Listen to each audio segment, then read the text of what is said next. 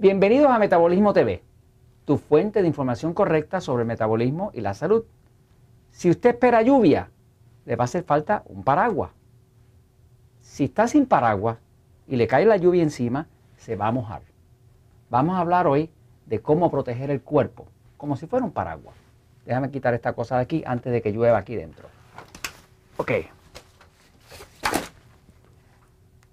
Hay mucha gente que no puede bajar de peso porque tiene exceso de hongo cándida. Es de los temas que se explican en el libro El Poder del Metabolismo. Tienen exceso de cándida. Les pica la piel, tienen sinusitis, tienen migraña, padecen de gases y tienen esa infección de cándida que no los deja bajar de peso. No es un problema de dieta, es un problema de metabolismo.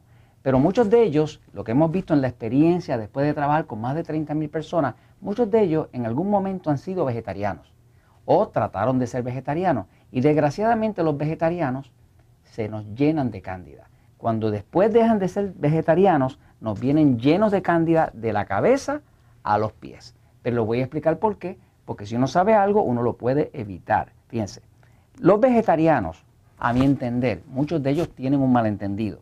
Para mí un vegetariano es alguien que come vegetales. Y a mí me parece que eso sería bastante buen alimento comer vegetales. Pero muchos de los vegetarianos en realidad son vegetarianos que no es que sean vegetarianos, son no carnívoros. Y entonces se dedican a comer pues lo que engorda y lo que hace subir y crear mucho una infección de cándida. Estamos hablando de pan, mucho pan, comen pan integral, eh, eh, pan orgánico, pan, pan, pan, harina por todos lados, eh, papas fritas y cosas de estas que son pues, mucho almidón, el almidón es azúcar y eso hace que el hongo se alimente.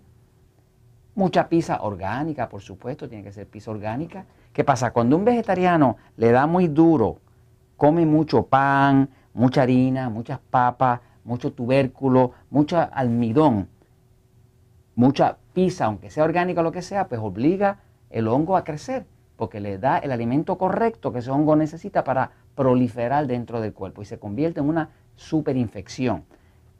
Los vegetarianos que se protegen, que saben un poquitito más, pues por lo menos se aseguran de, ah, aquí se me quedó el arroz, porque otros, acá por ejemplo en Puerto Rico le damos durísimo al arroz. Hay muchos vegetarianos que comen mucho arroz.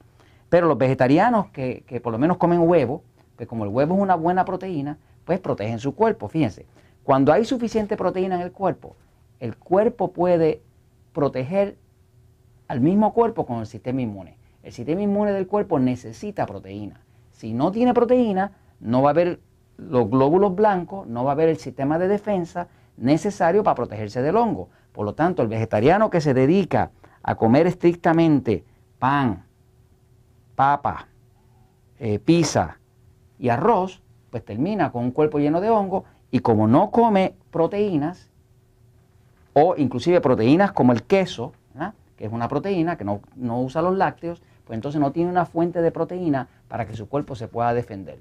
Por lo tanto, se queda sin protección y es como salir en un día de lluvia sin paraguas. Así que si usted conoce a alguien que sea vegetariano o alguien que está teniendo problemas porque tiene mucho cándida en el cuerpo, déjele saber que tiene que consumir más proteína, tiene que reducir, si quiere controlar la cándida, tiene que reducir el pan, las papas, la pizza, el arroz y todo lo que sea carbohidrato refinado. Y esto se lo comento porque la verdad siempre triunfa.